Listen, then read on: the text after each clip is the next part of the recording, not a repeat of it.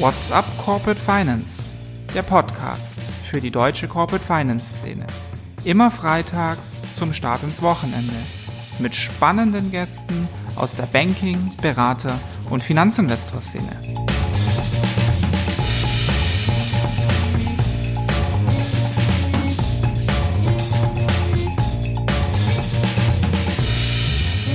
Wenn eine Firma mal 20, 30 Millionen an Kapital braucht, auch im Bereich Additive Manufacturing, na, dann kommt man schnell zum Ende hier an Finanzierungsmöglichkeiten in Deutschland auf der Equity-Seite und Venture Debt kann dann sicherlich ein geeignetes Hilfsmittel sein. Aber was wir jetzt sehen, ist, dass, dass viele Firmen werden vielleicht schon früher gekauft, bevor sie so viel Kapital benötigen.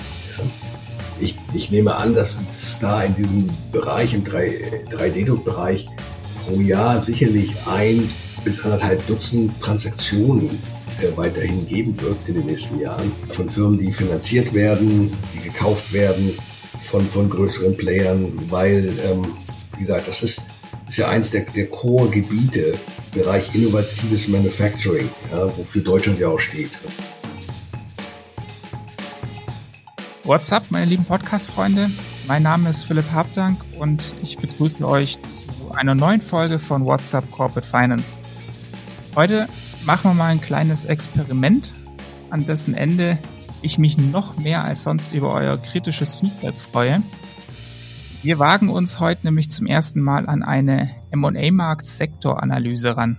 Oder anders formuliert, was geht gerade am M&A-Markt für 3D-Druck? Wie sind wir auf das Thema gekommen?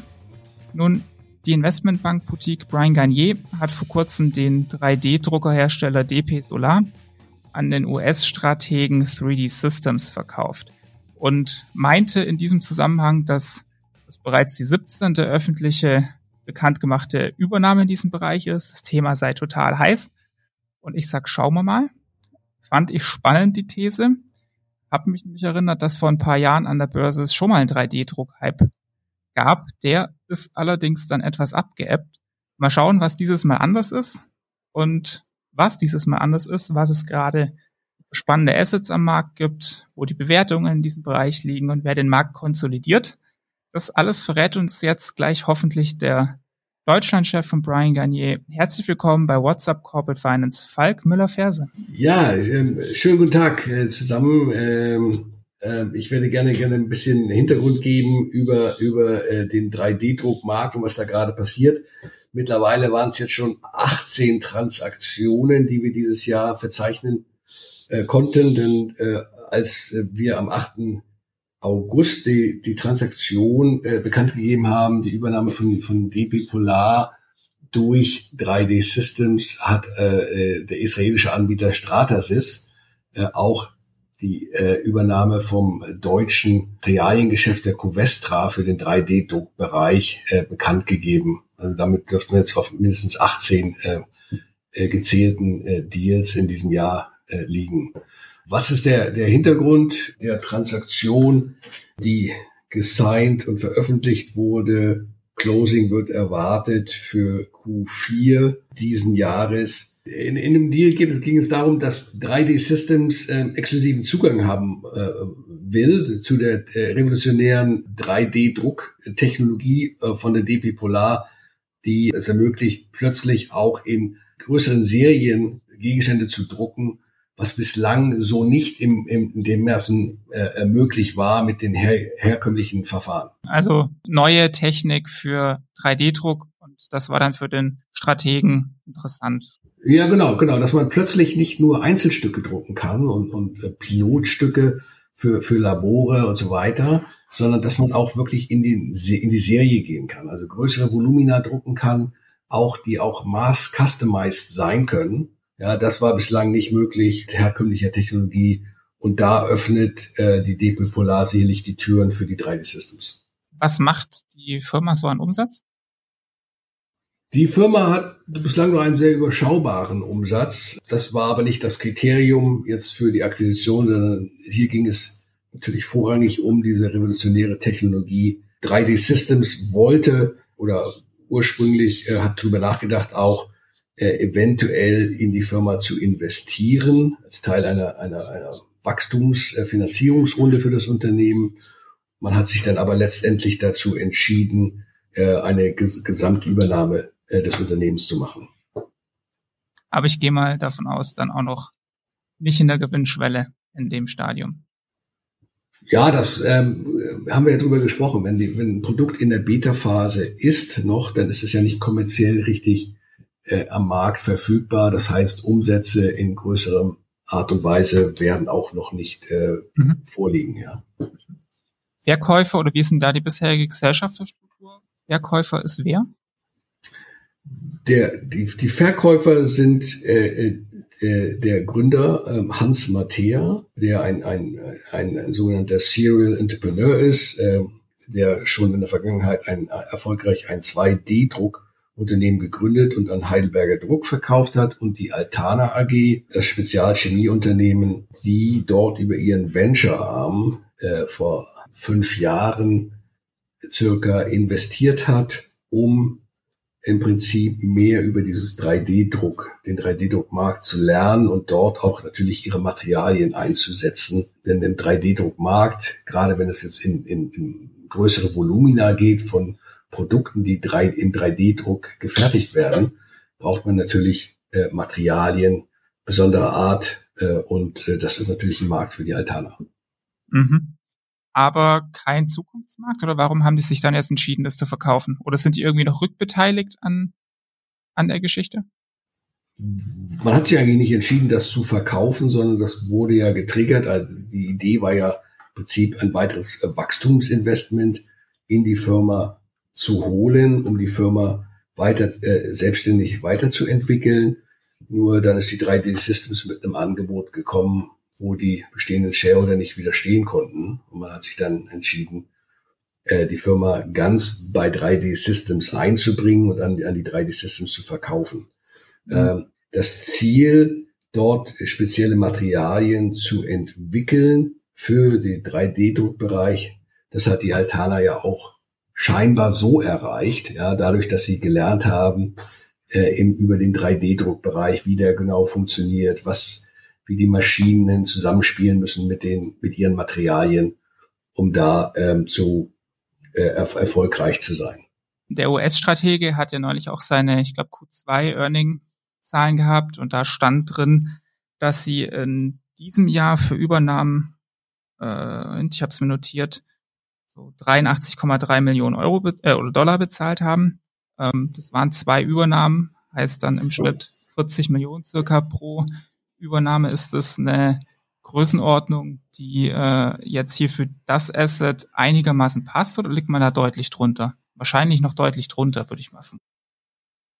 Ja, ich glaube, ich glaube, man kann das nicht nur äh, daran bemessen, was sie bezahlt haben, sondern man, es werden ja auch mal Deals gemacht, die nicht nur Cash, sondern auch äh, Shares, Anteile äh, mit als Teil des Deals haben. Also da könnte ja auch äh, theoretisch äh, einiges mehr sein als äh, über den äh, Cash-Betrag, über den Sie da besprochen haben. Ah, okay, das heißt, der Deal hat auch ein, ein Share, eine Share-Komponente von, dass also die Verkäufer jetzt Anteile von, von den Amerikanern bekommen haben? Das äh, könnte man sich vorstellen, das habe ich nicht äh, hier äh, erwähnt und möchte ich auch nicht erwähnen, sondern aber ich habe Ihnen nur gesagt, wie so ein Kaufpreis sich ja zusammensetzen kann. Mhm. Und äh, das möchte ich eigentlich auch so weiter unkommentiert, unkommentiert im Raum stehen lassen. Alles klar.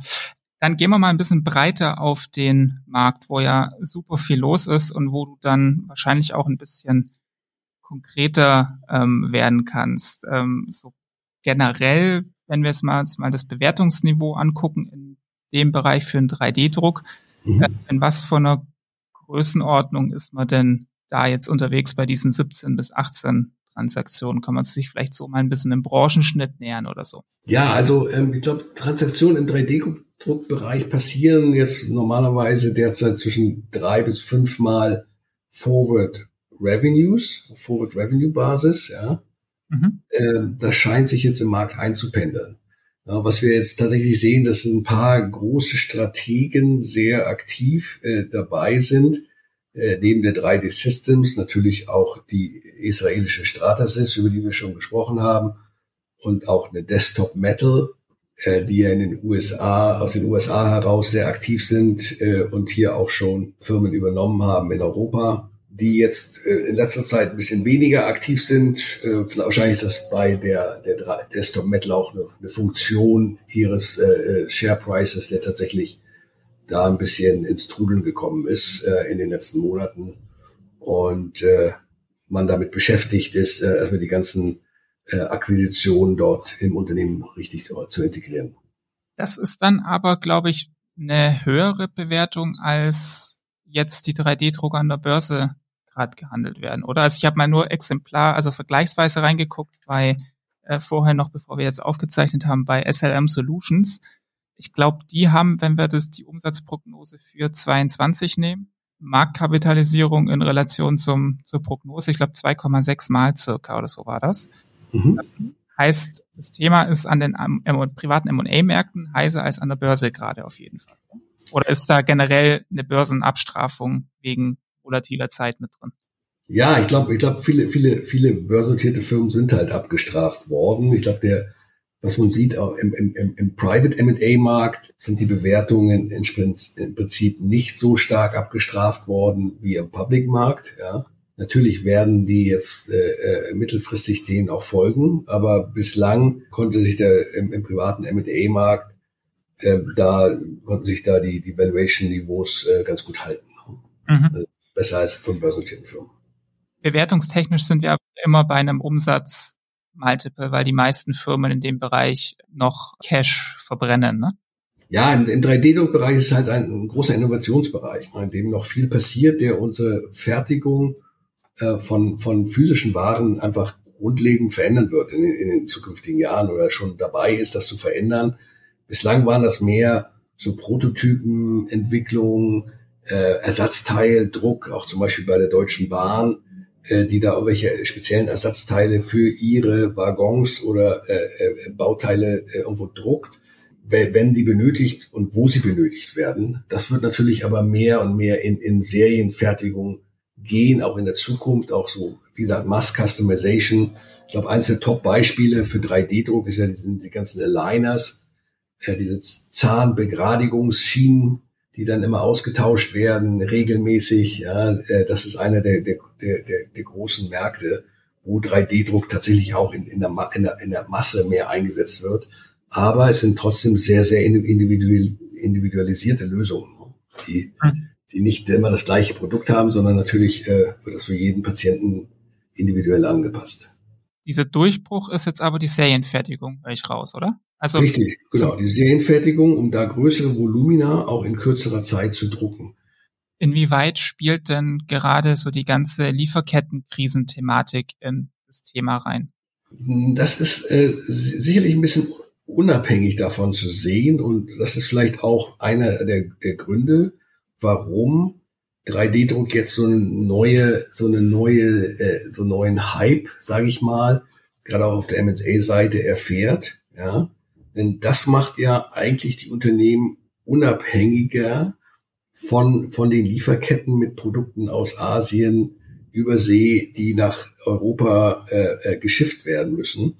Wenn man hier vor Ort diese Produkte selber druckt, ja, wenn man da jetzt Verfahren hat, wo man relativ kostengünstig solche Produkte auch lokal herstellen kann, mit Chemie, Chemikalien auch, Materialien, die vielleicht auch aus der lokalen äh, Produktion kommen, wie zum Beispiel von der Altana oder eine deutsche Evonik ist da ganz groß auch drin oder die, wie gesagt, die Covestro, äh, die jetzt ihren Materialteil dort äh, im 3D-Bereich jetzt an Stratasys verkauft haben, aber die lokal hergestellt werden, äh, ist man natürlich weitestgehend unabhängig von dieser Lieferkettenproblematik, wenn auch bestimmte Einzelteile sicherlich da immer noch auf der äh, auf dem Critical Path äh, sind. Warum läuft das Thema dann aber an den M&A-Märkten jetzt so viel besser als an als an den Börsen. Also wenn ich jetzt nur die Kurse angucke, sind da die 3D-Druckerhersteller jetzt noch nicht oder wirken auf mich noch nicht wie die Riesenprofiteure. Also allgemeines volatiles Umfeld gerade gesagt, aber wie begründest du diesen Hype, diesen doch recht einseitigen Hype dann auf dem M&A-Markt? Ja, ich glaube, die, äh, die, die großen börsennotierten 3D-Druckfirmen haben realisiert, äh, dass jetzt äh, eine gute Zeit ist, weiterhin, um, um, um wirklich weiterentwickelte Materialien und Maschinen und, und auch ähm, äh, andere äh, Teile des 3D-Druckverfahrens jetzt dazu zu kaufen äh, in einem Markt, wo erwartet wird, dass ja Venture Capital schwieriger ähm, äh, zu bekommen sein wird in, in den zukünftigen ein, zwei Jahren, äh, als es bislang der Fall war.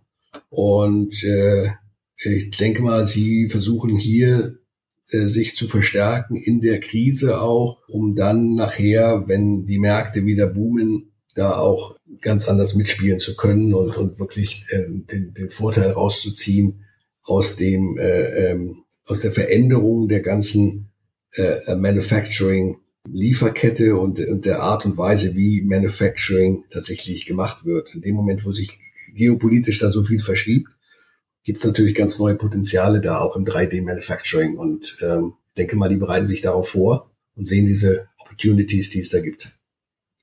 Du hast gerade schon Venture Capital gesagt. Ähm, auf die verschiedenen Käufergruppen würde ich gern gleich noch kommen. Vorher würde ich mir aber die Targets noch mal ein bisschen genauer angucken. Also vorhin gesagt, 18 Übernahmen in der letzten Zeit. Wie viel davon war in Deutschland? Ähm, Israel ist ja, glaube ich, noch mal ein guter Markt dafür, wie ich jetzt schon rausgehört habe. Kannst du da mal so ein bisschen durch die Target-Landschaft führen, ähm, wo denn die großen 3D-Druck-Hubs sitzen und vor allem auch welche Rolle da Deutschland hat, wie viele Targets es hier gibt in dem Bereich? Naja, von der, von der 3D Systems war jetzt die Übernahme der DP Polar die, ich glaube, die dritte Übernahme in, in gut 18 oder 20 Monaten. Das ist schon sehr erstaunlich. Ja, ähm, Deutschland ist sicherlich eins der, der, der Kernländer äh, für das additive Manufacturing, wie man 3D-Druck ja auch bezeichnet. Und äh, wir haben ja hier in Deutschland mit der EOS, neben der SLM auch, auch eine, eine, ein, ein tolles Unternehmen, einen der Vorreiter im 3D-Druck-Bereich, was hier ein eigenes Ökosystem äh, geschaffen hat, die früh in dem Markt aktiv waren, die sehr erfolgreich waren, EOS nur weiterhin in Familienhand äh, und äh, eben nicht an der Börse notiert, was, was sie da sicherlich speziell macht. Ne? Ich meine, ähm, wir haben auch eine, eine Voxeljet, äh, äh, die hier aus, aus Augsburg heraus äh, frühzeitig an, an die New York Stock Exchange gegangen ist und da in so einem Silent IPO äh, sich gelistet äh, hat vor einigen Jahren. Deren ähm, Aktienkurs hat sich jetzt nicht so richtig gut entwickelt. Die äh, haben das vielleicht auch bereut, dass sie diesen Schritt damals gemacht haben, vielleicht auch zu früh, äh, als der erste 3D-Hype äh, gerade gerade stattgefunden hat.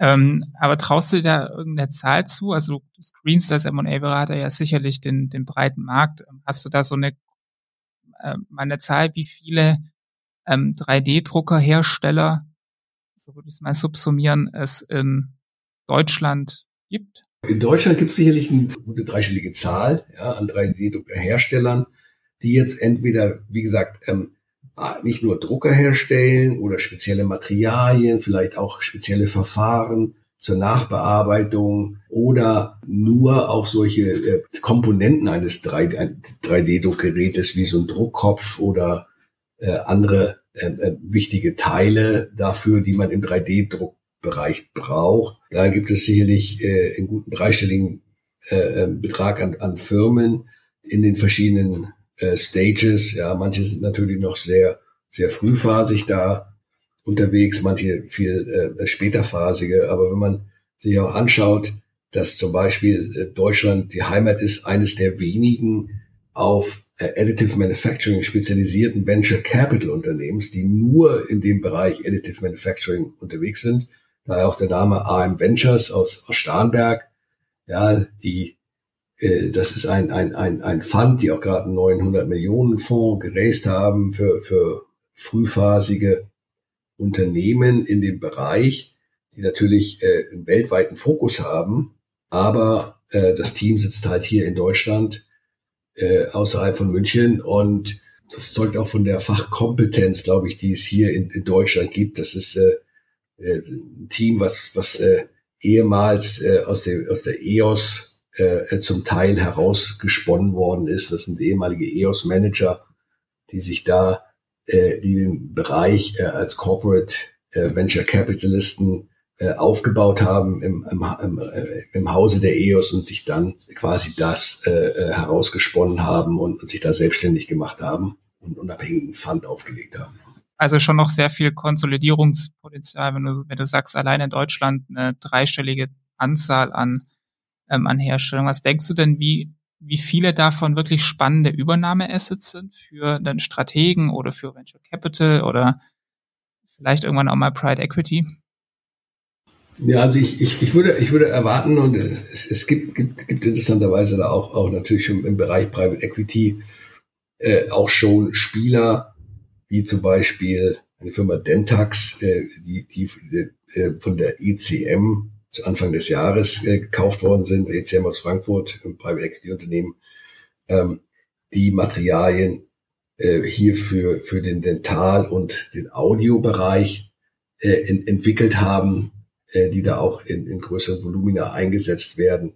Ich, ich nehme an, dass es da in diesem Bereich, im 3D-Druck-Bereich, pro Jahr sicherlich ein bis anderthalb Dutzend Transaktionen äh, weiterhin geben wird in den nächsten Jahren äh, von Firmen, die finanziert werden, die gekauft werden von, von größeren Playern, weil, ähm, wie gesagt, das ist, ist ja eins der, der Core-Gebiete Bereich innovatives Manufacturing, ja, wofür Deutschland ja auch steht und das deutsche Kompetenz ist.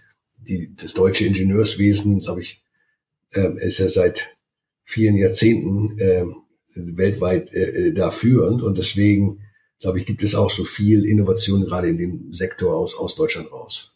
Konsolidiert wird ja vor allem durch, durch Strategen, ähm, hattest du ja vorhin auch schon namentlich genannt. Ähm, jetzt hast du einen Venture Capital Investor noch gesagt. Was sind denn da noch die Finanzierungsquellen ähm, für die für die Unternehmen in dem Bereich? Spielt da auch Venture Debt eine Rolle? Ja, Venture Debt äh, spielt dann eine Rolle, wenn man ein, ein skalierbares Businessmodell hat, ja, und, und schon viel, äh, schon Venture Capital mit drin hat im Unternehmen, dann ist ja der Zeitpunkt, wenn Venture Capital, äh, wenn Venture Debt Anbieter auch da investieren, wenn es um die reine Skalierung geht. Äh, für technologische Innovation kann das äh, zum späteren Zeitpunkt auch der Fall sein, aber ich glaube, das ist dann, wenn im, im späteren Zeitpunkt äh, nur dann relevant, wenn, wenn eigentlich Venture Capital ähm, schon ein bisschen rarer wird. Denn ich glaube, wir haben in Deutschland immer noch ein Problem mit Wachstumsinvestoren, die fehlen, die gerade auch so im industriellen Bereich unterwegs sind. Da gibt es eine Digital Plus als, als eine der, der Firmen, die, die hier auch größere Tickets schreiben können. Aber wenn eine Firma mal äh, 20, 30 Millionen an Kapital braucht, auch im Bereich Additive Manufacturing, na, dann, dann ähm, kommt man schnell an, äh, zum Ende hier an Finanzierungsmöglichkeiten in Deutschland auf der Equity-Seite und Venture Debt kann dann sicherlich ein geeignetes Hilfsmittel sein. Ja. Mhm. Aber was wir jetzt sehen, ist, dass, dass viele Firmen werden vielleicht schon früher gekauft, bevor sie so viel Kapital benötigen. Ja. Mhm. Dann, ab, mhm. dann aber vor allem von den großen Strategen, ne? so habe ich das jetzt raus. Mhm. Genau, genau. Ne? ähm, wie sieht's denn mit ähm, den Specs aus? Auch so ein Hype-Thema der, der letzten Jahre. Mhm. ja auch doch, glaube ich, relativ großen Anlagedruck haben und auch Sachen kaufen müssen, die vielleicht nicht jeder andere sich auch nochmal anguckt. Ähm, sieht man die in dem Markt? Ja, also De Desktop Metal, über die wir vorhin schon gesprochen haben, die da sehr akquisitiv waren in dem Markt aus USA heraus, das ist, äh, äh die haben äh, despackt äh, in der Vergangenheit, waren auch mal mit ein paar Milliarden bewertet. Die letzte Bewertung hatte ich jetzt äh, letzte Woche bei 750 Mio Market Cap. Ja, sind also eindeutig äh, äh, abgestraft worden, ja, weil sie halt viele, viele Unternehmen dazugekauft haben, ohne die vielleicht auch entsprechend zu integrieren und in ein einheitliches Gebilde zu überführen. Äh, ich glaube, Specs, die Zeit der Specs scheint jetzt generell vorbei zu sein. Ja, ich glaube, da ist die, da ist man aufgewacht äh, und ähm, sieht, dass, dass die Performance der Specs nicht das ist, was man erwartet hat. Das waren mal tolle Geschichten, die aber auch äh, wo frühphasige Firmen mit, mit, mit, mit einem einstelligen Millionen Umsatz auf Milliarden bewertet wurden im Deep Tech Bereich. wo da brauchte man schon sehr, sehr viel Fantasie und ich glaube, mittlerweile äh, hat sich's ausgespeckt. War ja eher ein super System in erster Linie, um die Hedgefonds und die Banken untereinander glücklich zu machen. Haben wir auch eine Folge zu gemacht. Das war die ja, ja, genau, genau. Es gibt ein paar Bankenkollegen, die da auch, glaube ich, äh, recht gut mitverdient haben. Ja.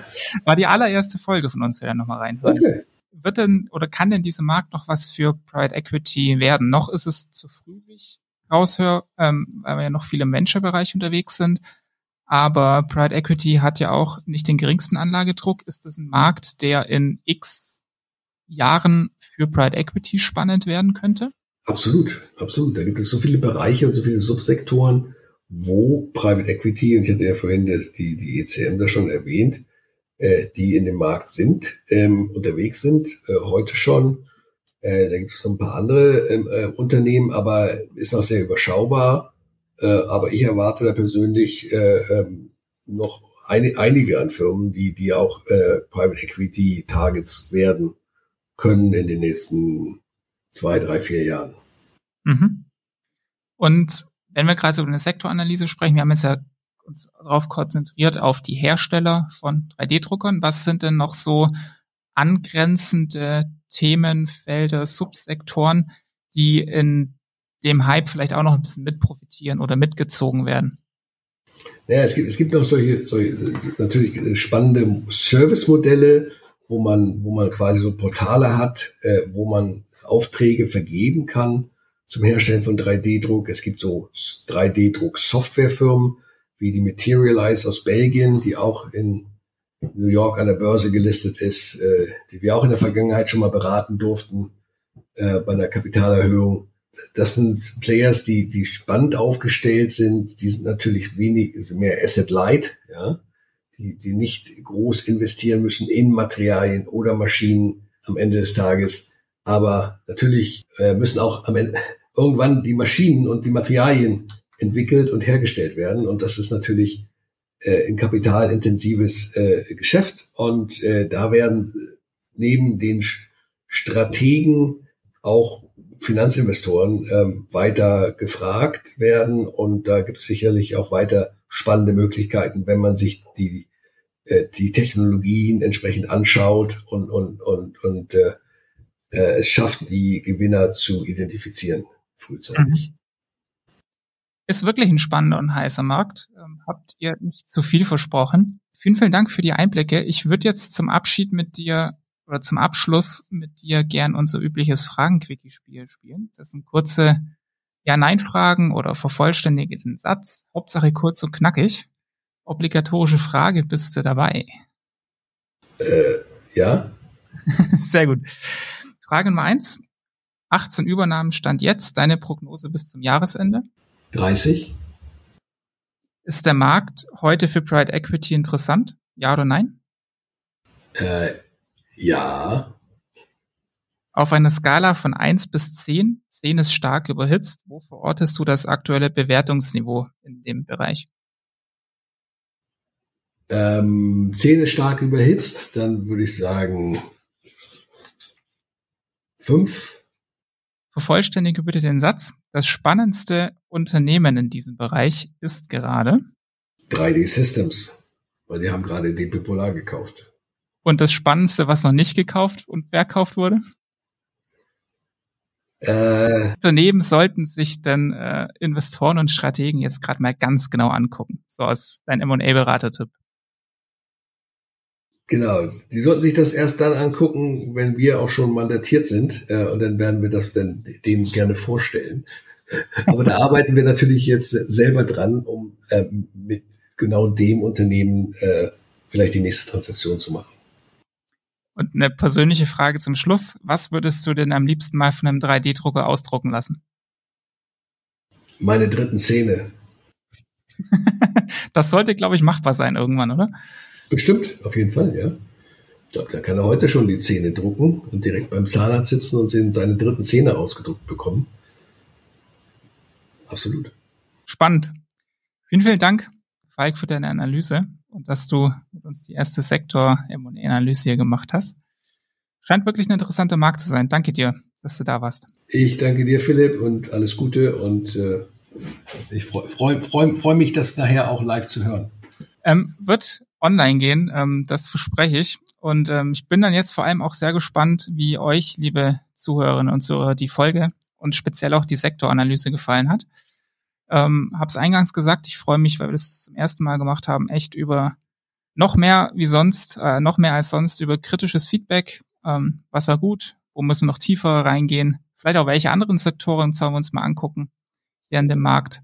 Schreibt mir das gerne ähm, über LinkedIn oder Instagram seit neuestem oder auch einfach per Mail. Kontaktdaten sind in den Show Notes. Und ja, unabhängig davon empfehlt uns gerne in dem Pod unserem Podcast gerne in der Szene weiter, damit wir dieses Jahr noch die 10.000 Abonnenten knacken. Der Zähler steht bei 7.200, nach der Folge hoffentlich noch bei viel, viel mehr. Ich denke, da geht noch was. Danke fürs Zuhören. Ich wünsche euch jetzt ein schönes Wochenende und bis zum nächsten Mal. Euer Philipp Habdank.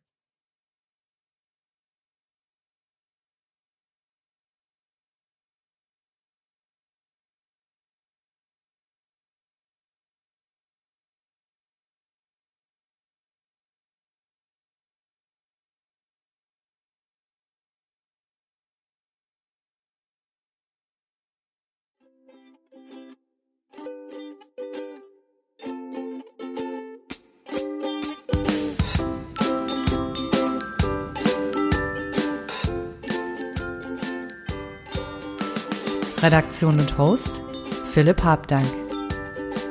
Musik What's the Angle und What a Wonderful Day von Shane Ivers. www.silvermansound.com